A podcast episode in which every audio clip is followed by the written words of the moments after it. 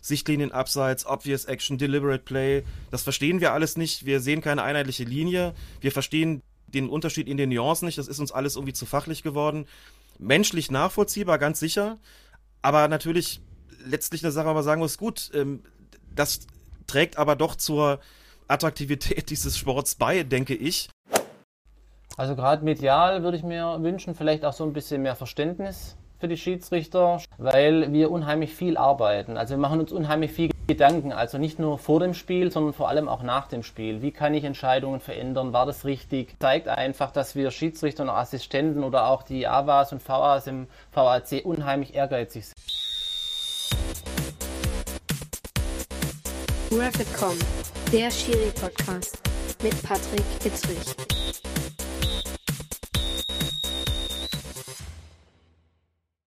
Einen wunderschönen, ihr kennt es schon, guten Morgen, guten Abend, gute Nacht zum Pfiff 42.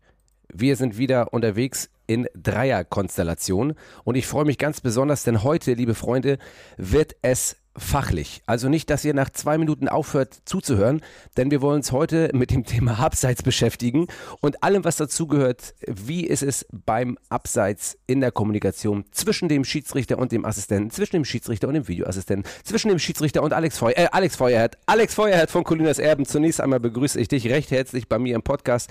Du bist ja so affin und so erfahren, eigentlich braucht man dich gar nicht vorstellen. Nichtsdestotrotz werde ich es gleich ein bisschen tun. Erstmal herzlich willkommen im Refitcom Podcast, Alex Feuerherd. Moin Patrick und vielen herzlichen Dank für die Einladung und die Blumen. ja, ja, die Blumen. Das wird sich gleich herausstellen, ob du uns das auch so erklären kannst, wie du es sonst immer ganz hervorragend tust bei Colinas Erben. Das werden wir gleich herausfinden. Als nächstes möchte ich nicht mindernd begrüßen jemanden, den man vielleicht gar nicht so auf dem Zettel hat, aber einer der besten Assistenten der Bundesliga ist. Das sage ich eigentlich übrigens fast zu jedem, ist egal. Aber er ist FIFA-Assistent, ähm, ist Assistent bei Marco Fritz im Gespann. Ein ganz feiner Mensch, den ich äh, seit Jahren schon kenne. Ein ganz lieber und ein hervorragender Schiedsrichterassistent, FIFA-Schiedsrichterassistent Dominik Schaal. Dominik, grüß dich. Hallo, vielen Dank auch von meiner Seite für die Einladung und ich freue mich auf den heutige Gespräch mit euch. Ja, da bin ich mal gespannt, Dominik, ob du äh, letztendlich auch ein bisschen Licht ins Dunkel bringst, denn wir haben in der Tat ein paar Probleme, äh, um die Abseitsregel vielleicht verdeutlichend nach außen zu bringen und den Leuten und den Fußballfans, allen, die uns zuschauen, ein bisschen was zu erklären. Deswegen kann es sein, dass es ein wenig fachlich wird, aber fachlich ist ja nicht schlecht. Alex, zunächst einmal möchte ich dich ein bisschen vorstellen. Ich weiß gar nicht, ob die Leute es überhaupt wissen. Du wirst es in deinem Podcast ähm, ja auch selber mal gesagt haben, aber die, die denken, Alex Feuerherd erklärt nur was, weil er es irgendwann mal ähm, irgendwo gelesen hat. Nein, Alex ist natürlich fachlich hervorragend bewandert. Er beobachtet selber in der A-Jugend-Bundesliga, in der Frauen-Bundesliga, in der Regionalliga der Herren und ähm, ist zudem für die Schiedsrichterzeitung fachlich tätig, um Sachen aufzuarbeiten. Also die Fachlichkeit ist ihm sozusagen in die Wiege gelegt worden. Alex, kannst du Abseits in einem Satz erklären? Dann müsste ich ja sozusagen das vortragen, was in der Abseitsregel auch steht. Das ist ja da auch länger als, äh, als ein Satz. Ja. Ähm, Spieler ist im Abseits, wenn er sich mit irgendeinem Teil des Kopfs, des Rums oder der Beine in der gegnerischen Hälfte befindet und er mit irgendeinem Teil des Kopfs, des Rums oder der Beine der gegnerischen Torlinie näher ist als der Ball und der vorletzte Gegenspieler. Ich glaube, das war sogar nur das ein Satz. Das ne? war nur ein Satz und genau so ist es richtig. Das ist ja sensationell. Dominik, hättest du das auch hinbekommen? Äh, also dem gibt es nichts hinzuzufügen. Genau, also das war perfekt, kurz und knapp. Ja, großartig. Ganz kurz, äh, bevor, wir, ähm, bevor wir hier äh, fachlich werden, ähm, äh, Dominik, du bist seit, ich glaube, seit anderthalb Jahren oder seit fast zwei Jahren auf der FIFA-Liste, ist richtig, oder? Genau, richtig. Ja. Ganz genau. Ähm, hast jetzt ähm, schon diverse Spiele hinter dir. Sag mal, wie ist das so? Kannst du uns mal einmal kurz einen kleinen Rahmen geben, diese Reiserei, diese Spiele, die man hat, obwohl man einen Job hat, obwohl man Familie hat. Gib uns mal einen kleinen Einblick in deine Woche bei, bei gerade jetzt, wo es ja auch mit den Qualifikationsspielen und mit den Gruppenphasen in der Champions League losgeht und den VA-Einsätzen, wie so deine Woche aussieht. Genau, also angefangen jetzt Montag, Dienstag war ich zu Hause, hatte den normalen Arbeitsalltag mit Familie. Dann am Mittwoch ging es los. Wir hatten ein Spiel in Litauen. Äh, Mittwoch äh, früh die Anreise, 5 Uhr aus dem Haus, entsprechend dann zweimal umsteigen mit dem Flugzeug. Donnerstag war dann das Spiel, Freitag Nachmittag war ich daheim und Samstag um 5 Uhr wieder aufstehen Richtung ähm, Bahnhof, dann Samstag und Sonntag Einsatz als AWA und dann ist die Woche rum. Ja, das ist, äh, da seht ihr mal, Leute, wie es ist, äh, internationaler Schiedsrichterassistent zu sein. Das ist schon, äh, das ist schon krass. Was waren dann so die dicksten Spiele bis jetzt? Kann man das so sagen? Oder sagst du auch, äh, ich sage das ja auch immer so ähnlich, das nächste Spiel ist das Beste und das Schönste. Wir müssen das erstmal über die Runden bringen. Oder hast du schon mal, wo du sagst, boah, das war schon cool. Da habe ich schon mal äh, von profitiert. Ja, also ähm, national war natürlich DFB-Pokalfinale und zweimal Supercup. Das sind schon besondere Ereignisse, die nicht jedem Assistenten zuteil werden, auch nicht jedem Schiedsrichter. Und natürlich international, da kann ich sagen, jedes Land und jedes Spiel ist eine Reise wert. Äh, verschiedene Länder, verschiedene Kulturen, verschiedene Spieler. Also da ist immer wieder eine Überraschung da. Ja, Alex, das ist bei dir ja verschiedene Länder, verschiedene Kulturen. Wenn du vom Mittelrhein nach Westfalen und von Westfalen in den Niederrhein reist, ist das eigentlich ähnlich, oder? Das ist äh, komplett ähnlich, selbstverständlich, ja. als, als jemand, der in Köln lebt, ist das mit Westfalen natürlich quasi schon Ausland, richtig, ja.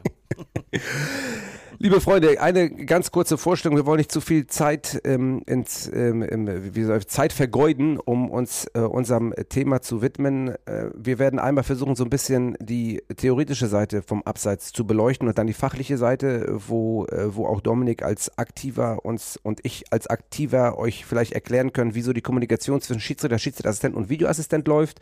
Aber zunächst einmal möchten wir auf das Thema Abseits, Abseits grundsätzlich eingehen.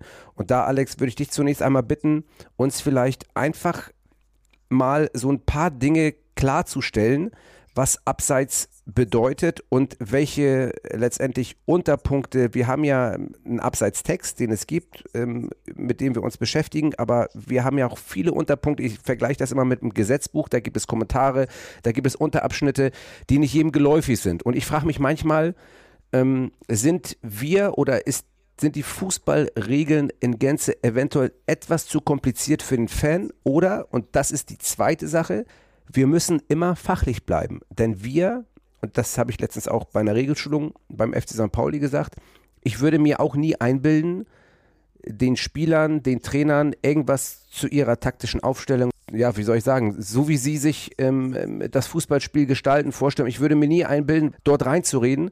Aber alle sind der Meinung, sie könnten die Fußballregeln und müssten bei uns reinreden, obwohl wir die sind, die fachlich unterwegs sind. Ähm, wie siehst du das, Alex? Ja, das ist natürlich einerseits richtig und es ist auch verständlich, dass Fußballfans äh, draußen sich wünschen, dass alles ein bisschen weniger komplex ist, ein bisschen einfacher ist, dass sie es so verstehen, dass sie es auch entsprechend mitbewerten können und höre dann immer, es ist alles so kompliziert geworden, das versteht man ja gar nicht mehr richtig, es ist keine klare Linie drin, das hört man ganz oft, ist aber auch so ein sehr bequemes Argument, wenn es eben darum geht, auch gewisse Nuancen zu bewerten beim Abseits. Nun ist es bei der Abseitsregel so, die hat sich im Laufe der vergangenen Jahre und Jahrzehnte sukzessiver immer stärker in die Richtung entwickelt, dass die Offensive davon begünstigt wird. Also man will ja, dass mehr Tore fallen. Dementsprechend hat man das ähm, gerade in Fällen, wo nicht der Ball gespielt wird von dem Spieler im Abseits, sondern wenn es um Thema ums Thema Beeinflussung eines Verteidigers geht, hat sich ja einiges getan, was so ähm, das, da sagen wir das Fußballphilosophische betrifft. Ähm, und das macht es vielleicht so ein bisschen kompliziert, denn es ist ja nicht mehr wie zu Hennes Weißweilers Zeiten. Der hat mal gesagt, abseits ist, wenn das lange Arschloch zu spät abspielt. Ja. Aber da war auch klar, wenn dann vorne einer drin steht, und so kenne ich das aus meinen frühen Jahren als Schiedsrichterassistent auch noch, wenn da einer drin stand, dann hat man den Lappen gehoben, hat man die Fahne gehoben, dann war es abseits. Ähm, das hat auch jeder akzeptiert, wenn das so war. Und dann ist man eben dazu übergegangen zu sagen, nein, wir verengen das. Dann kam irgendwann das Ding mit der neuen Spielsituation und weiß ich nicht was und so. Da könnte man jetzt stundenlang drüber reden, was sich da auch regelhistorisch sozusagen geändert hat.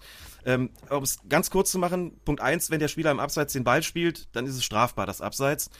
Das versteht jeder, vollkommen klar. Punkt zwei: im Abseits zu stehen, hätte ich eigentlich als Punkt eins nennen müssen, im Abseits zu stehen, sich im Abseits zu befinden, ist noch nicht strafbar, sondern Abseits wird erst dann strafbar, wenn der Spieler eben zum äh, Zeitpunkt des, des Abspiels, ähm, also wenn er dann eben sich in einer Abseitsstellung befindet und entweder den Ball spielt oder wenn er einen Gegner beeinflusst. So, das klingt erstmal leicht oder wenn er sich einen Vorteil verschafft. Das klingt erstmal leicht, aber gerade dieser Aspekt, und ich denke, darum wird es auch gehen, jetzt hier maßgeblich, wann beeinflusse ich denn einen Gegner ja. aus meiner Abseitsposition, wenn ich den Ball nicht spiele? Und da sagen die Regeln, das werde ich vielleicht ganz kurz mal einfach, einfach sagen. Gerne. Entweder Beeinflussung heißt, ähm, dieser Spieler im Abseits hindert einen Spieler, einen Gegner daran, den Ball zu spielen oder spielen zu können, indem er ihm eindeutig die Sicht versperrt. Das heißt, Sichtlinie dieses Gegners, meistens ist es der Torwart, aber er muss es nicht sein, in der Sichtlinie dieses Gegners zum Ball. Ganz wichtig, nicht das Sichtfeld, das ist größer, sondern es geht um die Sichtlinie, quasi die gedachte Linie von den Augen des Gegners zum Ball. Wenn die versperrt wird von dem Spieler im Abseits, dann ist es strafbar. Zweitens, wenn dieser Spieler im Abseits eindeutig versucht, den Ball in seiner Nähe zu spielen, wenn diese Aktion einen Gegner beeinflusst. Also wenn er durch den Versuch, den Ball zu spielen, die Möglichkeit dieses Gegners, den Ball zu spielen oder spielen zu können, beeinflusst.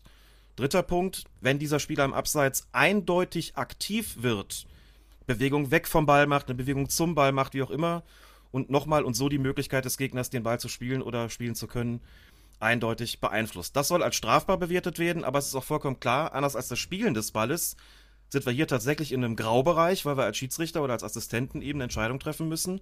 Hat eine solche Beeinflussung in einem dieser Fälle vorgelegen oder nicht? Also, das ist eben das, das Schwierige. Vergessen habe ich noch, wenn er mit dem Gegner einen Zweikampf um den Ball führt. Ja dann ist es natürlich auch strafbar, das Abseits, das ist ja vollkommen klar. Ähm, dann würde auch jeder sagen, ja gut, der beeinflusst den natürlich und beeinflusst die Möglichkeit des Gegners natürlich, den Ball zu spielen. Aber das ist eben keine Schwarz-Weiß-Situation, sondern da ist eben sehr viel Graubereich dabei. Ja, Alex, danke für die wunderbare Erklärung. Wenn man das rein theoretisch so stehen lässt und alle, ähm, die jetzt zuhören, sich darüber mal Gedanken machen und das immer als Schablone, ich nenne den Begriff jetzt wirklich mal Schablone, äh, verwenden, dann ist einem zumindest schon mal geholfen, um die Regel zu verstehen. Das heißt aber, genau wie du gesagt hast, dass wir hier in einem immer noch Graubereich liegen. Dominik, jetzt bist du derjenige, der es an der Seitenlinie als Schiedsrichterassistent zunächst einmal beurteilen muss. Ähm, wie wie arbeitest du abseits in Gänze erstmal ab? Vielleicht kannst du uns einmal erklären, wenn du einen abseits stehenden Spieler hast, der vielleicht noch nicht eingreift, wie kommunizierst du mit deinem Schiedsrichter? Also Thema Kommunikation übers Headset ist eine unheimlich wichtige, um gerade diese, wie der Alex gesagt hat, Graubereichsszenen abzudecken. Sprich, wenn ein Spieler im Abseits steht, aber noch nicht eingreift, also sprich noch nicht strafbar ist, kommuniziere ich das mit unserem Teamchef, argumentiere dann Nummer 9, ich warte. Dann weiß der Marco, okay, es befindet sich ein Spieler im Absatz noch nicht straf, entsprechend auf diesen Spieler, wenn er in unmittelbarer Nähe auch ist. Und wenn dieser Spieler dann eingreift, dann sage ich Marco, abseits, abseits, Spieler greift ein. Und dann weiß der Schiedsrichter, okay, A, die Vorbereitung und B, welcher Spieler ist gemeint und entsprechend kann dann die Szene abgehandelt werden. Dominik, ähm, danke für die Erklärung. Jetzt aber meine zweite Frage. Jetzt haben wir den Fall, dass wir uns zum Beispiel um das sogenannte, äh, wir fangen einfach mal mit dem sogenannten Sichtlinienabseits, Line of Vision. Wir müssen alles ja versuchen, mal ein bisschen in ähm, auch den englischen Begriffen zu nennen, weil wir äh, so fachlich sind und so fachlich agieren nicht nur im Video Assist Center, weil viele von uns ja auch international unterwegs sind, dass wir ganz häufig die englischen Begriffe voranstellen vor den deutschen Begriffen. Also wir haben das sogenannte Line of Vision, die Sichtlinie. Wenn du nun einen Spieler im Abseits erkennst, kannst aber nicht einschätzen, weil du das Problem der Tiefe hast. Das kannst du vielleicht gleich auch nochmal erklären als Schiedsrichterassistent. Wie agierst du bei solchen Fällen?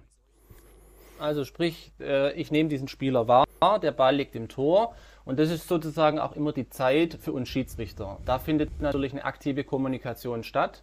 Und ich als Schiedsrichterassistent auf dem Platz muss eine Einschätzung als erstes abgeben. Das ist die wichtigste Komponente sowohl für den Schiedsrichter als auch für das Team im VA-Center, um diese Entscheidung mit zu unterstützen oder entsprechend zu korrigieren. Sprich, dann werde ich dem Schiedsrichter mitteilen, Nummer 7 stand für mich in Sichtlinie. Äh, wie siehst du das? Und dann kommt eigentlich relativ schnell eine Einschätzung, ja oder nein.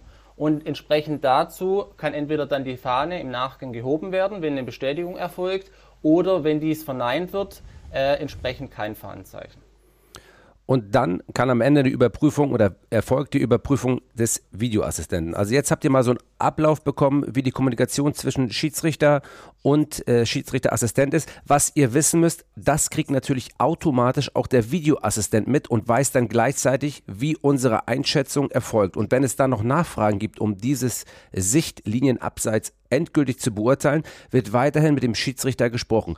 Und jetzt drehen wir mal wieder Richtung Alex um, kommen wieder in die ähm, theoretische Abarbeitung des Falles. Jetzt haben wir dieses Sichtlinienabseits eventuell bestätigt.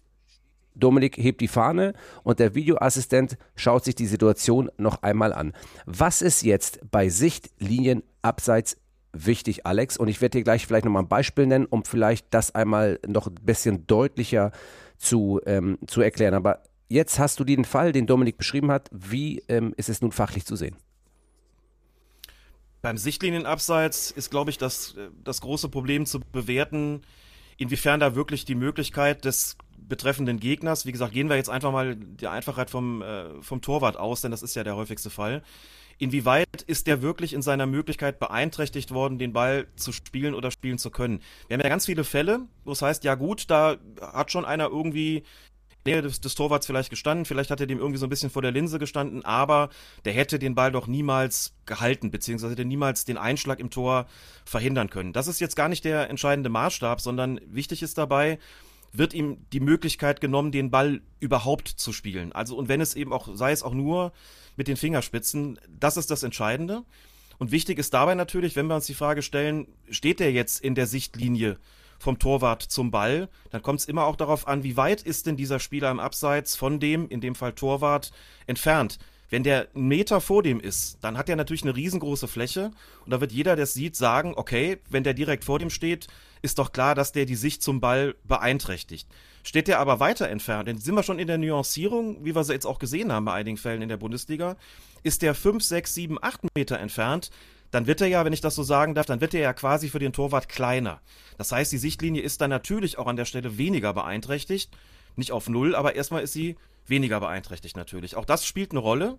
Und ich glaube, das ganz Schwierige, da wird mir Dominik sicherlich oder werdet ihr mir helfen können, das ganz furchtbar Schwierige beim, beim sogenannten Sichtlinienabseits ist, denke ich, dass ähm, man als Assistent draußen ja von der Seite drauf guckt, zwangsläufig, und als Schiedsrichter in der Regel ja natürlich nicht mit den, was heißt in der Regel, man guckt ja nicht mit den Augen des, des Torwarts sozusagen auf den Ball, sondern hat oft ja auch eine leicht seitliche Position, sodass das, glaube ich, ganz, ganz schwierig ist, aus der jeweiligen Position des Schiedsrichters und des Assistenten überhaupt zu beurteilen, ist da die Sichtlinie beeinträchtigt oder beeinflusst worden. Manchmal hat man so ein kleines Indiz, verzögerte Reaktion vom Torwart beispielsweise, wo man sich denken kann, okay, dann wird dem wohl die Sicht versperrt gewesen sein. Aber das ist ja was, das selbst mit, mit den Bildern des Videoassistenten oft nicht hundertprozentig aufzulösen ist. Und ich glaube, deswegen kommt es auch zu so vielen On-Field-Reviews, einfach weil man die Bilder braucht, um das so richtig entscheiden zu können. Auf dem Platz ähm, ist das, glaube ich, wirklich wahnsinnig schwierig, weil man solche Parameter wie die Entfernung beispielsweise, wie lange hat er in der Sichtlinie gestanden, hat er ihn wirklich beeinträchtigt, wohin geht eigentlich der Ball, wenn der Torwart am linken Pfosten steht und der Ball schlägt rechts oben ein, dann wird man sagen, ja gut, da wird keine Möglichkeit beeinflusst, den Ball zu spielen. Dafür ist der Weg zum Ball viel zu weit. Also gehen wir nicht davon aus, das sind alles Parameter im Graubereich, die berücksichtigt werden müssen. Und das von der Position auf dem Spielfeld aus von Schiedsrichter und Assistent, die natürlich nicht optimal ist, obwohl sie in der Situation von beiden richtig ist. Aber man braucht im Prinzip immer die Bilder und ich glaube, das ist auch der Grund, wie gesagt, warum es zu so vielen On-Field-Reviews kommt. Das ist eine, ähm, eine gute Beschreibung, Alex. Vielen Dank dafür. Jetzt hast du uns ja gefragt, wie wir das Ganze beurteilen äh, aus unserer Sicht. Ich fange jetzt erstmal mal mit dem, äh, mit dem Schiedsrichter an. Dominik, du kannst gleich nochmal was dazu sagen. Äh, deine Beurteilung bei dem Sichtlinienabseits, weil du ja aus der Tiefe heraus erkennen musst oder deine Einschätzung geben musst, steht er in der Sichtlinie, tut er was dafür, wie viel Meter? Also du hast es genau beschrieben. Man muss, ähnlich wie beim Handspiel, immer versuchen, hinter dem Schützen zu stehen. Und das kann dir natürlich nie immer gelingen, weil das, das ist physisch gar nicht möglich. Ähm, wenn der Ball auf rechts rüberkommt oder wo auch immer. Ich muss rein theoretisch als Schiedsrichter immer hinter dem Schützen stehen, um beurteilen zu können, ist es nun eventuell ein Sichtlinienabseits oder ist es auch ähm, ähm, ein Handspiel, das abgewehrt wurde, geblockt wurde. Das ist die Schwierigkeit, das versucht man natürlich so best wie möglich zu machen. Was wir immer versuchen, ist, dass wir eigentlich immer diese einheitliche Regelauslegung, ja, dass wir uns äh, schon bewusst sind, was richtig und was falsch ist im Grundsatz und dass wir uns daran eigentlich längs hangeln müssen. Aber das ist das, was viele auch nicht verstehen wollen. Fußball ist halt auch dann nämlich wieder die Schablone, keine Schablone, denn es gibt auch Nuancen, ähm, die so entscheidend sein können, dass halt nicht alles gleich ist und man nicht mit dieser Schablone durch die Gegend rennen kann. Ähm, jetzt sag mir noch mal einmal bitte, ähm, Dominik, äh, wenn du feststellst für dich Sichtlinie, muss der Spieler ja irgendwas tun. Entweder er ist zu nah dran am Torwart oder er bewegt sich so, dass der Torwart durch äh, das, was er tut, beeinflusst wird, Bewegung etc. Wie beurteilst du das für dich? Also klar, der Aspekt Bewegung ist natürlich was, was man wahrnehmen kann. Der Stürmer steht am 5-Meter-Raum, duckt sich weg, äh, hüpft weg, springt über den Ball. Das sind so Parameter, die ich natürlich wahrnehmen kann. Und diese Parameter helfen mir natürlich in Kombination mit der Reaktion der Abwehrspieler und das sind dann so kleine Puzzleteile mit auch meinem Bauchgefühl, das man im Laufe der Jahre natürlich immer mehr verfeinert und diese Puzzleteile zusammen helfen einem dann, diese schwierigen Graubereichsszenen entsprechend dann richtig zu lösen. Vielen Dank. Wie ist es mit dem Abstand des Spielers zum Torwart, der sich in einer Abseitsposition befindet, aber sich nicht bewegt? Wie schätzt du das aus deiner Sicht ein, um zu sagen, der beeinflusst den Torwart, obwohl er nichts tut? Er steht dann halt nur dort. Ab wann ist es für dich dann strafbar? Strafbar wäre es für mich dann, wenn er wirklich nichts tut, dass er unmittelbar vor dem Torwart steht. Also dass der Torwart schon fast rechts oder links an ihm vorbeischauen muss, um überhaupt den Ball sehen. Zum Beispiel wäre auch so ein Parameter Reaktion des Torhüters, Blick, Wechsel, links, rechts, wo ist der Ball? Alex, siehst du das ähnlich oder hast du sogar eine Meteranzahl für uns oder können wir damit nicht arbeiten? nee, damit kann man leider nicht arbeiten, denke ich.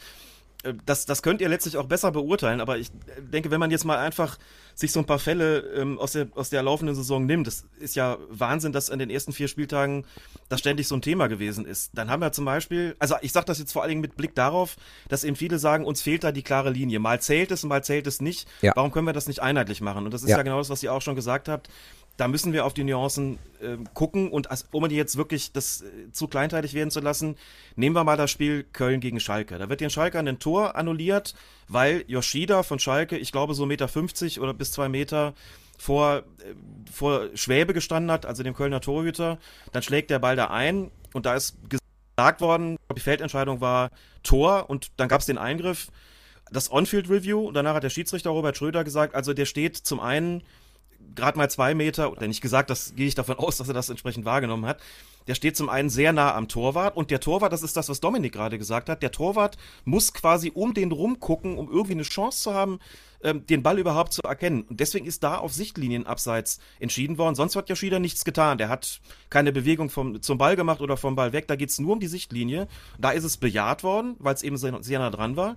Dann hatten wir vor einer Woche das Spiel Frankfurt gegen Köln ein Tor von Köln anerkannt worden. Köln hat also nochmal profitiert vom Videoassistenten.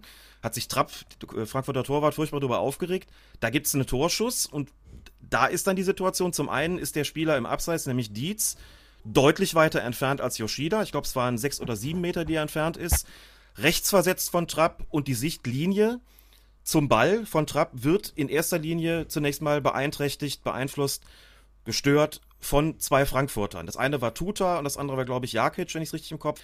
So, und dann war die, das, das Problem, irgendwann rauscht der Ball dann auch an Dietz vorbei, der sonst völlig passiv ist. Dann ist für einen Sekundenbruchteil sicherlich auch mal verdeckt er ganz kurz den, den, äh, den Ball. Da war dann die Frage, genügt das, um von einer Beeinträchtigung zu spielen? Das ist verneint worden, es ist äh, entschieden worden, das beeinträchtigt ihn nicht. Der hätte keine Chance mehr gehabt, den Ball auch nur irgendwie zu spielen. Also haben wir ja schon den, die Nuance sozusagen im Unterschied. Und drittes Beispiel, Bayern gegen äh, Gladbach ähm, am Samstagabend. Das äh, Tor für Bayern durch ähm, Mani ist annulliert worden, weil Sané vorher im Abseits sich nicht nur befunden hat, sondern der bewegt sich vom Ball weg. Also könnte man sagen, er wird eindeutig aktiv und beeinflusst die Möglichkeit von zwei neben ihm stehenden Gladbacher den Ball zu spielen oder spielen zu können. Und er verdeckt zusätzlich auch noch für einen, wie ich finde, entscheidenden Moment deren Sichtlinie zum Ball. Also haben wir ja quasi zwei Gründe gehabt. Äh, bei denen wir sagen können, aktiv geworden und Sichtlinien abseits, deswegen musste das Ganze als strafbar bewertet werden. Da kann man sich drüber streiten, weil es dann auch wieder heißt, nee, das ging so schnell, die hätten keine Chance gehabt. Aber da sieht man eben, und hier war es eben kein Torwart bei den Gladbachern, sondern hier waren es Feldspieler, da sieht man eben, auf welche Nuancen es ankommt und warum dann eben am Ende auch mal unterschiedliche Entscheidungen stehen können. Tor anerkannt, Tor annulliert. Und es eben nicht so einfach ist zu sagen, wir brauchen eine klare Linie, weil eben genau diese Nuancen, genau diese Parameter, genau diese Faktoren eine Rolle spielen bei der Bewertung. Wann ist es strafbares Sichtlinienabseits und wann kann man sagen, es hat keine Beeinflussung stattgefunden?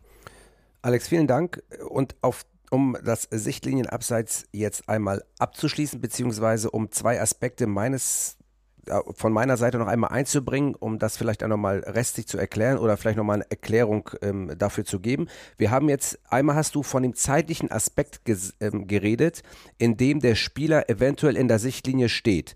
Dominik, ähm, jetzt haben wir das Problem, dass wir ähm, das auch beurteilen müssen und uns darüber Gedanken machen müssen, wie ist denn nun dieser zeitliche Aspekt, dass der Torhüter in dem Fall, wir nennen, nehmen jetzt mal den Torhüter, so beeinflusst wird, ähm, dass er nicht mehr reagieren kann. Und äh, da glaube ich, haben wir ja auch echt eine Schwierigkeit, bei einem Torschuss aus 25, 20 Metern von äh, Sekunden zu sprechen, denn die sind es ja nicht. Wie ist es nun? Jetzt schieße ich aufs Tor. Im ersten Moment sieht der Torwart den Ball nicht. Im zweiten Moment sieht er ihn wieder und andersrum, er sieht ihn zunächst und dann bewegt sich der Spieler, obwohl er nichts tut, ähm, auf einmal einen Bruchteil von Sekunden in die Sichtlinie. Wie gehen wir mit diesen Nuancen um und wie gehst du auf dem Platz mit diesen Nuancen um? Also sind es natürlich auch für uns Schiedsrichter und Schiedsrichterassistent so sogenannte Schreckmomente. Ja, man muss das natürlich einordnen, der Puls geht nach oben und man kommt dann in so eine, sag ich jetzt mal, Graubereichsszene, wo man dann nachdenkt, oh, wie war das jetzt, äh, wie, was sagt mir mein Gefühl? Ja. Natürlich nicht sicher ist, und das ist relativ häufig in diesen Szenen. Stand er nun drin? Stand er kurz drin? Wie hat er ihn beeinflusst? Dann ist das Credo letztendlich immer, ich bin mir nicht sicher, ich kann es nicht entscheiden, ich kann vielleicht kommunizieren mit dem Schiedsrichter, der hilft mir auch nicht, dann muss ich die Fahne unten lassen. Ja. Dann ist das einfach letztendlich, auch wenn man sozusagen Bauchweh hat, muss man aber diese äh, Situation einfach stehen lassen und entsprechend dann abgeben in das VAC.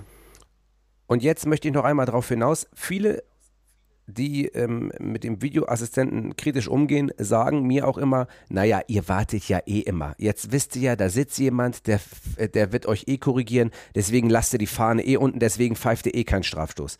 Das ist für mich sozusagen der größte Ansatzpunkt den Kritikern gegenüber. Ich habe immer schon so entschieden und ich glaube, du als Assistent auch, ähm, dass wenn ich mir nicht sicher bin, einfach nicht pfeife. Oder, Dominik? Ja, absolut. Dieses Video Assist äh, darf man ja nur in gewissen Bereichen sein Verhalten auf dem Platz verändern. Beispielsweise, wenn ich einen Foul wahrnehme, muss ich kurz warten, bis die Situation abgeschlossen ist. Genauso aber als Assistent warten, bis der Schütze den Ball aufs Tor schießt und danach kann ich meine Entscheidung, wie zuvor auch, treffen. Die das dann nach außen hin so wirken lassen, ihr wartet ja eh, bis irgendwas anders passiert.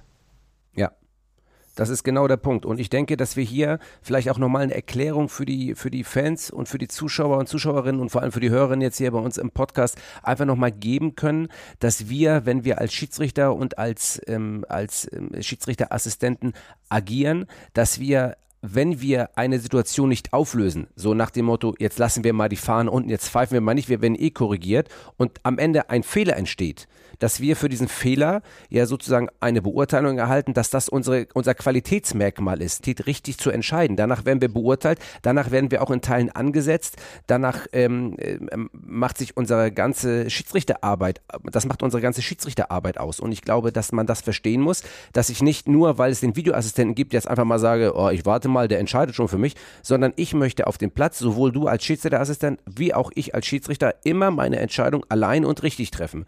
Und ich glaube, das ist das, was in vielen Köpfen einfach noch nicht da ist, weil sie sagen, jetzt haben wir einen Videoassistent. Ähm, siehst du das, Dominik, äh, auch so? Und vielleicht kannst du, Alex, dann dazu auch noch was sagen.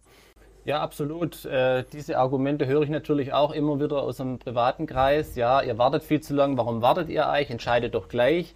Es gibt letztendlich dieses VA-Protokoll, das da sagt, wenn der Schiedsrichter pfeift und entsprechend das Spiel unterbricht, kann keine Korrektur natürlich als Assistent zu schnell die Fahne hebt, der Spieler läuft allein auf das Tor und es war letztendlich falsch, hast du als Schiedsrichter keine Chance mehr, diese Situation zu drehen und der VA natürlich ebenso nicht. Deshalb ist es also einfach bedingt durch die neue Strukturen, durch das VAC, dass einfach das passiert, wie es passiert auf dem Platz.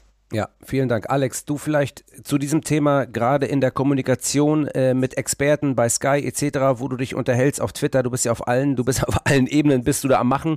Ähm, gerade diese Argumentation, jetzt warten wir mal ganz kurz und äh, die Hilfe vom VA kommt auch, äh, wir werden enteiert und was man nicht alles hört. Es hat ziemlich lange gedauert, hatte ich den Eindruck, bis es wirklich angekommen ist, warum da die Fahne verzögert wird, warum es da diesen Delay gibt. Hat ziemlich lange gedauert. Am Anfang haben die Kommentatoren immer noch gesagt, jetzt hebt er die Fahne viel zu spät, warum so zögerlich? Bis dann klar geworden ist, es ist damit der Videoassistent im Falle einer Torerzielung noch überprüfen kann. Das haben inzwischen, glaube ich, alle verstanden. Es gibt dann immer noch ein paar Einwände, so nach dem Motto, naja, ähm, ist aber doch klar. Warum hebt er nicht trotzdem die Fahne? Dann muss man den Leuten noch mal sagen, das, was für euch vor dem Fernseher in Zeitlupe und mit Standbild klar aussieht, muss für den Assistenten auf dem Feld längst sich nicht so klar darstellen. Da muss man immer wieder betonen, da genügt ja schon ein halber Meter zu weit vorne oder hinten ja. dran zu sein und sofort hat man eine völlig andere Perspektive. Das muss man den Leuten, glaube ich, klar machen. Und was das Thema enteiert betrifft, also auch da ist das, was ihr gesagt habt, ja total wichtig. Die Assistenten bekommen eine Bewertung und sollen nicht sagen nach dem Motto, ich lasse die Fahne einfach unten. Wenn es falsch ist, wenn ein Tor gefallen ist, dann werde ich ja schon korrigiert, sondern die sind natürlich gehalten, die richtige Entscheidung auf den Platz zu treffen, wenn auch mit Verzögerung. Aber nochmal, ich glaube, das ist inzwischen klar geworden, warum die Fahne so spät kommt, dass es nichts mit einem zögerlichen Verhalten zu tun hat, sondern jetzt geht die Diskussion, wie gesagt, eher in die Richtung, also bitte, der ist doch ein Meter im Abseits, wieso hebt er die Fahne nicht? Bei so klaren Situationen muss man den noch nicht laufen lassen da muss man, glaube ich, noch äh, dran arbeiten und ich bemühe mich, das zu tun. Ja. Einfach klar zu machen, so deutlich, wie sich das für euch vor der Glotze darstellt, ist es für den Assistenten auf dem Feld, gerade bei dem Tempo und so knapp, wie es oft zugeht, eben oft nicht. Ja, total. Und vielleicht jetzt noch einmal als letztes, äh, um die zwei Punkte abzuschließen. Einmal vielleicht du, ähm, Alex, ähm, dieser, dieser Bruchteil der Sekunden, wo sich jemand ähm, in der Sichtlinie entweder direkt bei der Schussabgabe. Wir sagen Point of Contact. Das gilt nur nicht nur fürs, Abs fürs Anhalten im VAC, wenn ich äh, die, äh, die Linie lege, äh, um Abseits zu beurteilen, sondern es gilt auch in dem Moment des Schusses, wo ich mich ähm, ähm, in dem Moment des Schusses befinde als abseits stehender Spieler, aber auch im Verlauf des ganzen Schusses. Also wie lange befinde ich mich in einer Sichtlinie beim Torwart, in einem welchem Zeitraum beeinflusse ich den Torwart. Das ist ja ein ganz entscheidender Punkt, der ja auch ein Kriterium ist. Heben wir nun die Fahne oder greifen wir nun ein? Und ist es abseits ja oder nein? Das ist das eine. Und das andere ist, jetzt befindet sich der Torwart auf, am linken Pfosten. Und ich befinde mich als Spieler davor. Und bin ganz klar einen Meter vor dem in der Sichtlinie. Ich sehe den Ball nicht. Der Ball steht aber auf der anderen Seite oben links im Winkel ein. Jetzt sagen ganz viele, völlig irrelevant, ob der nur davor steht, ja oder nein, der hätte den Ball nie bekommen. Wie ist es mit dieser Argumentation? Also zunächst mal gilt dieses Sichtlinienargument natürlich für den gesamten Verlauf, in dem der Ball da vom Schützen dann aufs, aufs Tor geschossen wird. Wie gesagt, wir gehen weiter mal davon aus, dass wir den Torwart als Beispiel nehmen. Ja. Ist ja auch vollkommen logisch. Also wenn es nur für den Moment gelte, wo der schießt, in dem der schießt, also nach dem Motto, wenn da ähm, dann dass die Sichtlinie versperrt ist, aber danach sofort wieder frei, ähm, dann ist es abseits und wenn der irgendwann, also wenn der beim Torschuss den Ball sieht und dann stellt sich dann dazwischen einer vor die, vor die Linse, dann ist es kein Sichtlinienabseits mehr. Das kann ja nicht hinhauen. Das leuchtet ja, glaube ich, auch jedem ein, ja. dass es für den gesamten Verlauf geht. Man muss eben nur beurteilen, also wenn da einer durchhuscht, spielt das irgendeine Rolle? Beeinflusst es den Torwart in seiner Möglichkeit, den Ball zu spielen oder spielen zu können? Ganz, ganz genau. wichtig ist, dieses ähm, die Sichtlinie versperren. Also das, das ist ja die entscheidende Einschränkung, die der Regeltext auch macht. Und das ist eben nicht nur eine theoretische Frage, sondern, sondern auch eine sehr praktische. Da steht, die Abseitsstellung ist strafbar, wenn der Spieler im Abseits einen Gegner beeinflusst, indem er diesen daran hindert, den Ball zu spielen oder spielen zu können, indem er ihm eindeutig die Sicht versperrt. Wenn der ihm die Sicht versperrt, aber keine Beeinflussung stattfindet, weil, wie du hast das Extrembeispiel genannt, weil der auch bei freier Sicht niemals zum Ball gekommen wäre, weil der am linken Pfosten steht und der Ball rechts oben einschlägt, dann wird man sagen, gut, der ist zwar in der Sichtlinie irgendwo zum Ball, aber die, der ist vollkommen chancenlos. Dann würde man sagen, okay, in der Sichtlinie ja, Beeinflussung der Möglichkeit, den Ball zu spielen, trotzdem nein. Aber es gibt natürlich ganz, ganz viele äh, Fälle dazwischen, bei denen es eben nicht so klar ist, sondern bei denen man eben sagt, okay, ähm, der ist in der Sichtlinie, jetzt müssen wir beurteilen, konnte der den Ball spielen? Und da ist ja immer die natürliche Reaktion, die verstehe ich auch von, von, äh, von Zuschauern und von Fans, die dann sagen, okay, der hätte den niemals gehalten. Ja, gut, es kommt halt nicht nur darauf an, ob er ihn gehalten oder hätte abwehren können, sondern ob er überhaupt an den Ball gekommen wäre mit den Fingerspitzen. So ist es eben nach den Regeln. Das kann eben sehr unterschiedlich bewertet werden, je nachdem, ja. wie man die Chance eben einschätzt. Und ich glaube, das ist eben die, die Problematik bei dieser, ähm, bei diesem speziellen Fall von genau, Abseits. Richtig, Dominik, genau das ist der Fall. Wie können wir objektiv und fachlich beurteilen, ob ein Torwart noch die Möglichkeit hat, an den Ball zu kommen? Wie ist das für dich ähm, von der Praxisseite her? natürlich ähm, die Position des Torwarts beziehungsweise äh, dort, wo der Ball einschlägt, entsprechend handhaben. Also wie du es gerade das Extrembeispiel genannt hast, von, er steht in der einen Ecke, der Ball geht in die andere Ecke. Oder aber auch andere Parameter, beispielsweise die Nähe des Schützens, wie äh, stark schießt er den Ball aufs Tor, aus welcher Position. Und das sind halt, wie gesagt, auch solche Parameter, die man dann mitnimmt, in Kooperation, aber immer mit dem Schiedsrichter, weil alleine, wie gesagt, kann man diese Dinge nur selten lösen. Mhm. Und ich glaube, wir müssen auch nochmal aufklären, dass es, natürlich haben wir Extrembeispiele jetzt gehabt, das ist ja diese Häufung am Anfang der Saison in kurzer Zeit, was natürlich zu äh, Diskussion führt und dann heißt es wieder, äh, die legen die Regeln äh, falsch aus oder wissen selber nicht oder keine Ahnung was. Es wird diese Situation immer mal wieder geben. Manchmal sind sie am Anfang und am Ende der Saison, dass es zwei unterschiedliche Entscheidungen gibt, die aber dann im Ermessensbereich liegen und das muss man vielleicht auch mal, auch wenn es vielleicht dann in dem Moment eine Mannschaft tritt, die vielleicht zweimal davon nicht profitiert hat oder wie auch immer man das nennen mag, dass sie sich natürlich aufregt, ist für mich auch nachvollziehbar. Das kann man auch machen und das kann man auch tun, das kann man auch bekunden. Nichtsdestotrotz wird es die Situation immer wieder geben, dass wir als Schiedsrichter Dinge zu entscheiden haben, die im Ermessensbereich liegen und dann vielleicht einfach mal auch schwierig zu beurteilen sind und dann nicht einheitlich sind. Das wird es immer wieder geben. Das muss man uns vielleicht nachsehen. Nichtsdestotrotz ist jetzt die Frage, bevor ich auf die Beeinflussung des Torwarts komme, wie ist es denn, wenn man sagt, okay, wir vereinheitlichen das und sagen, sobald einer in der Sichtlinie steht, egal wo, ähm, vorm Torwart ist egal, wo der Ball einschlägt, sagen wir abseits. Dann wäre es einheitlich tatsächlich. Das Problem, das man dann hätte, wäre dann aber natürlich, ähm, ja, das, also das Problem ist, dass man sagt, gut, jetzt, jetzt reden wir gar nicht mehr über die Chance, die er hat. Jetzt reden wir einfach nur drüber, dass wir sagen, der steht dem vor der Linse und was ist jetzt hier mit passivem Abseits und so. Also das, das hat halt einfach auch seine Nachteile. Das war ganz ähnlich wie bei der Handspielregel, ähm, als die geändert wurden, ganz, ganz viele Parameter festgelegt wurden. Der Handspielregel hat man auch gedacht, gut, jetzt steht da, jetzt gibt es bestimmt weniger Ermessensspielraum. Aber hinterher hieß es auch, jetzt ist es irgendwie, da sind Handspiele bestraft worden, bei denen jeder gesagt hat, also bitte, das, das darf doch nicht wahr sein.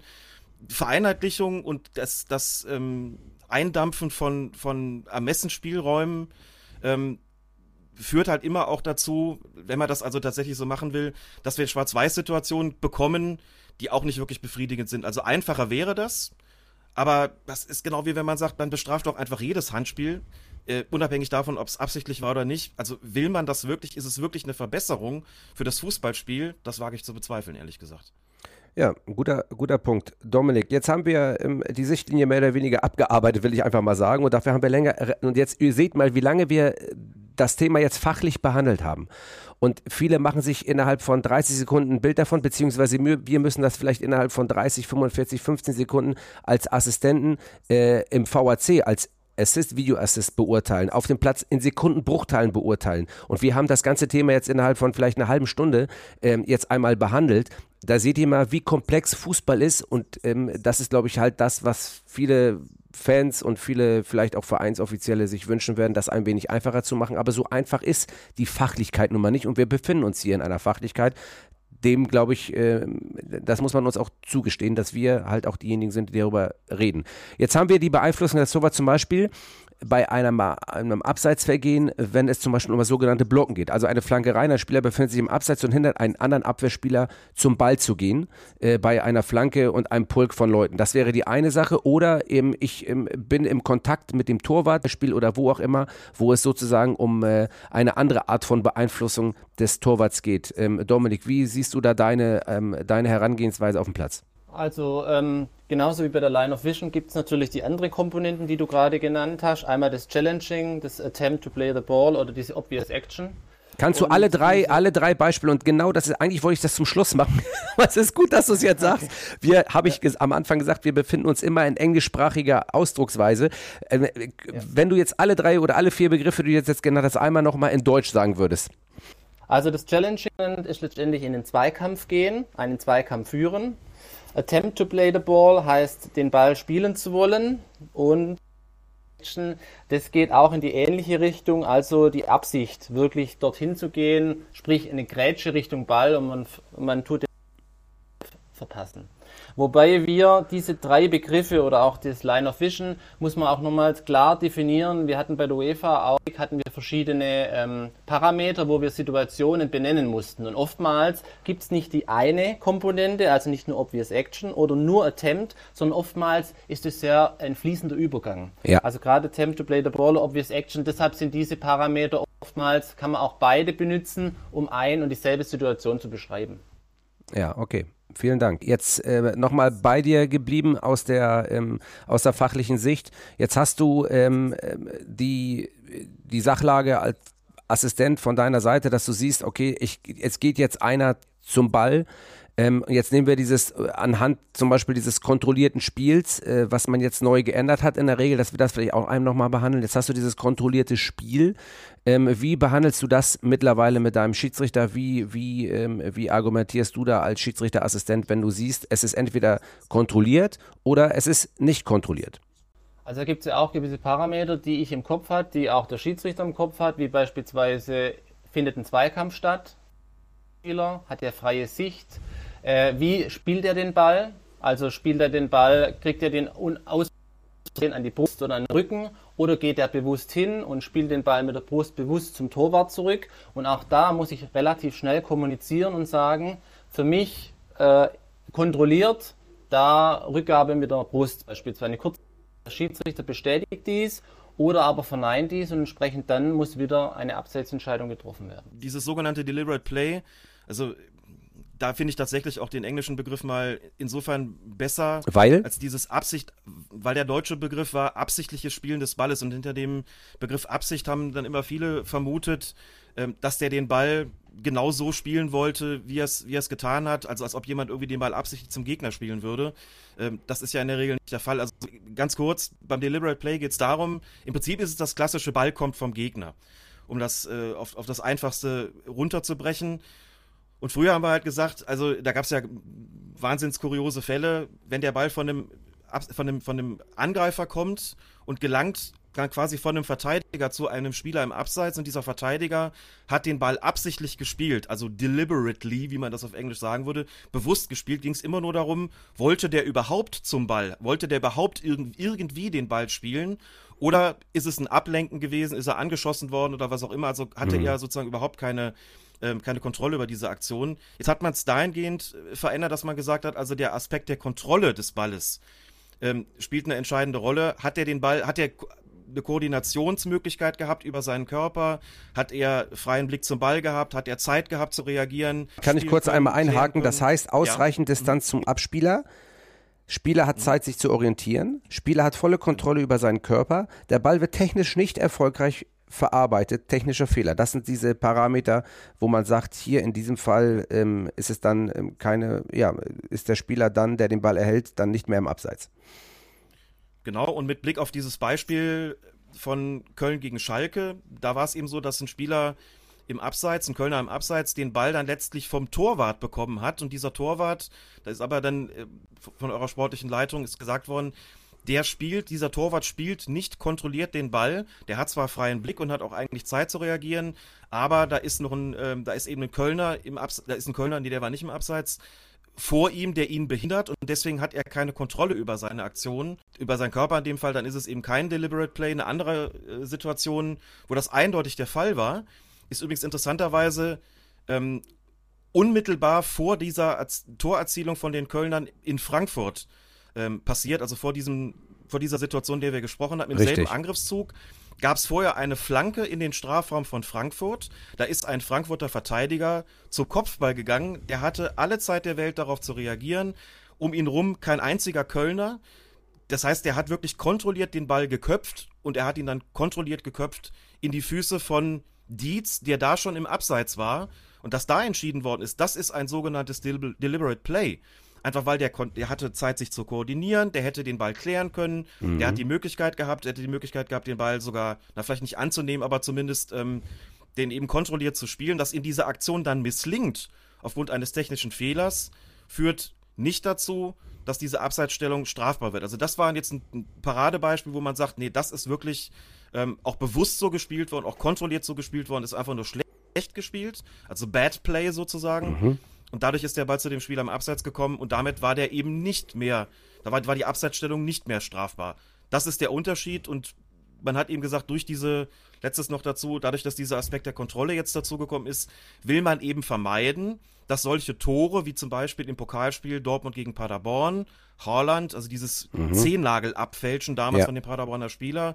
Man will nicht, dass solche Tore künftig zählen. Oder die Mutter aller äh, Beispiele war tatsächlich das Nations League Finale Spanien-Frankreich. Ja. Da hat Mbappé das Siegtor geschossen und der Ball ist völlig unkontrolliert von dem Verteidiger in letzter Not zu ihm gelenkt worden. Ähm, die Richtung hat sich des Balles hat sich gar nicht verändert. Mbappé war klar im Abseits, das Tor musste damals zählen, hat man gesagt, sowas wollen wir nicht mehr. Deswegen führen wir den Aspekt der Kontrolle ein, damit solche Tore künftig nicht mehr zählen, sondern dass es dann strafbares Abseits ist. Findest du das gut, Dominik, sowas? Diese Änderung? Ja, also ich Absolut, absolut. Ähm, wie der Alex das gerade richtig beschrieben hat, letzte Saison waren dann von zehn Szenen neun kein Abseits, da lief es dann halt weiter. Und äh, jetzt durch diese Regeländerung ist genau andersrum. Also man hat jetzt eher mehr wieder auf Abseits und ich denke, das ist auch im Sinne und Geist des Spieler und auch der Zuschauer. Ja, ja und jetzt nochmal, einmal aus unserer Sicht gedacht, auch wieder eine Umstellung für uns, eine neue Herangehensweise für uns, neue Kommunikations- ähm, nicht Möglichkeiten, sondern neue Kommunikationswege, die wir uns auch überlegen müssen, um zu kommunizieren mit Schiedsrichter, mit Assistent. Ähm, wir dürfen nie den vierten Offiziellen vergessen, der ja auch vollwertiges Mitglied in dem Schiri-Team ist, der auch solche Sachen mit beurteilen kann, falls mal irgendeinem anderen was durchrutscht und ähm, die Möglichkeit hat, mit dem Schiedsrichter-Team zu kommunizieren. Der hat einen Push-to-Talk-Button, das heißt also einen Knopf, in dem er, wenn er was sagen möchte, auch was dazu sagen kann. Sonst hast du ja die ganze Zeit die Trainer auf den Ohren, da wissen wir ja auch. Das könnte ab und zu mal schwierig werden bei einem oder anderen. Ähm, in diesem Fall äh, den nicht vergessen, aber all das, ähm, liebe Zuhörer und Zuhörerinnen, ihr merkt, wie viel Kommunikation, wie viel Fachwissen es erfordert, Schiedsrichter, Schiedsrichterassistent auf diesem Niveau zu sein und auch das nach draußen zu erklären, wie Alex es hervorragend tut ähm, in seinen äh, Medien mit Colinas Erben auf Sky überall. Ähm, jetzt würde ich sagen, wir haben uns so lange über das Thema Abseits unterhalten. Vielleicht noch einmal aus eurer Sicht zwei Dinge, äh, die ihr oder eine Sache, die ihr noch anführen möchtet, was ich vielleicht vergessen habe, wo ihr der Meinung seid, das wäre noch nötig, das zu sagen. Und sonst würde ich danach die Runde schließen und mich echt ganz herzlich bei euch bedanken. Da haben wir, glaube ich, viel Licht ins Dunkel gebraucht. Vielleicht du zunächst, Alex. Also das Problem beim jetzt mit, mit Thema Abseits sehe ich tatsächlich daran, dass es einfach wahnsinnig komplex geworden ist. Und ich finde zunächst mal komplex für die Schiedsrichter und für die Assistenten auf dem Feld. Da wird schon einfach ein Anspruch gestellt, der, der krass ist. Ich finde, man muss an der Stelle auch nochmal deutlich erwähnen, wie unfassbar hoch die Trefferquote der Assistenten beim Abseits ist. Ich glaube, die liegt weit über 90 Prozent. Ja. Das finde ich Wahnsinn, vor allen Dingen bei dem gestiegenen Spieltempo und angesichts eben der regeltechnischen Herausforderungen. Wir haben jetzt über Sichtlinien abseits gespielt, wir haben äh, gesprochen, wir haben über das Thema Beeinflussung durch Obvious Action gesprochen, wir haben englische Fachtermini erwähnt, wir haben über das Deliberate Play gesprochen und solche Sachen. Das ist, ich finde das wahnsinnig komplex. Ich krieg's als Schiedsrichterbeobachter sagen wir mal in der Regionalliga mit oder in der Jugendbundesliga, dass das ja teilweise wirklich schwierig ist und dass die Trefferquote dann so hoch ist, das finde ich bemerkenswert. Ich finde, das muss man immer wieder sagen. Es werden relativ wenige Entscheidungen ähm, müssen da korrigiert werden im Nachgang und es ist ja eigentlich fast immer knapp. Wir empfinden ja inzwischen schon einen halben Meter als deutlich. Da ist es ja eigentlich gar nicht. Gerade also wenn man in einer gegenläufigen geworden. Bewegung ist, ne? Gerade wenn man in einer gegenläufigen Bewegung äh, ist, es gibt ja so schöne Videoclips im Internet, da kann man sich dann selber mal dran versuchen und mal gucken, wie hoch die eigene Trefferquote ist. Ja. Und das wohlgemerkt mit Ruhepuls und nicht auf dem Feld. Also komplexer geworden, aber ähm, auch das muss man ja sozusagen regelhistorisch einordnen, wenn ich das so sagen darf. Ähm, die Zeit eben nochmal, wo Hennes Weißweiler gesagt hat, Abseits ist, wenn das lange Arschloch zu spät abspielt und die ich auch noch kenne, so aus, ähm, aus den 90er Jahren. Da kommt der lange Hafer nach vorne, da steht einer drin, also hier mal die Fahne. Man hat das verändert, weil man den Fußball attraktiver machen wollte. Es gibt seitdem im Prinzip keine Abseitsfallen mehr. Das hat den Fußball attraktiver gemacht. Es hat dafür gesorgt, dass mehr Tore gefallen sind. Es hat dafür gesorgt, dass eben viel seltener es zu strafbaren Abseitssituationen tatsächlich kommt, als das noch in den 80er oder 90er Jahren der Fall ähm, gewesen ist. Man hat also aber die Attraktivität erkauft durch eine gestiegene Komplexität für die Schiedsrichter und Assistenten auf dem Feld und natürlich aber auch für die Spieler und für das Publikum draußen, Sichtlinien abseits, Obvious Action, Deliberate Play. Das verstehen wir alles nicht. Wir sehen keine einheitliche Linie. Wir verstehen den Unterschied in den Nuancen nicht. Das ist uns alles irgendwie zu fachlich geworden. Menschlich nachvollziehbar, ganz sicher.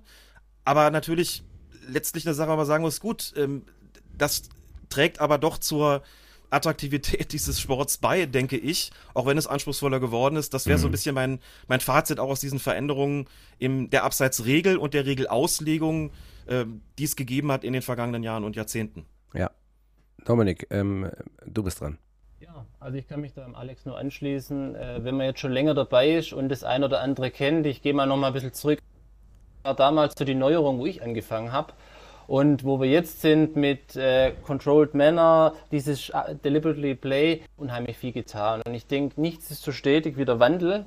Und diesem Wandel müssen wir uns eigentlich immer offen zeigen. Also äh, Thema Headset, äh, Funkfahren und so weiter und so fort, VAC, es hat sich so viel verändert. Es wird sich wahrscheinlich immer noch mehr ändern. Gerade zum Beispiel diese Technologie, die jetzt erneuert wird, die jetzt bei der WM getestet wird. Also ich denke, da darf man einfach offen sein. Man muss offen sein. Einerseits die Schiedsrichter einerseits die Zuschauer, um einfach da die, den Wandel und den, äh, die Zukunft einfach so mit aufzunehmen.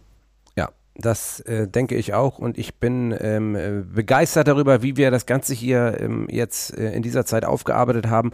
Es wird sich am Ende nicht alles klären lassen. Es wird nicht alles immer zu jeder Zufriedenheit dargestellt werden, aber wir versuchen hiermit ein bisschen für Transparenz zu sorgen und zu erklären, ähm, was wir da tun und wir sind fachlich als Schiedsrichter und Schiedsrichterin und diese Fachlichkeit muss uns auch dann zugestanden werden und vielleicht auch mal akzeptiert werden.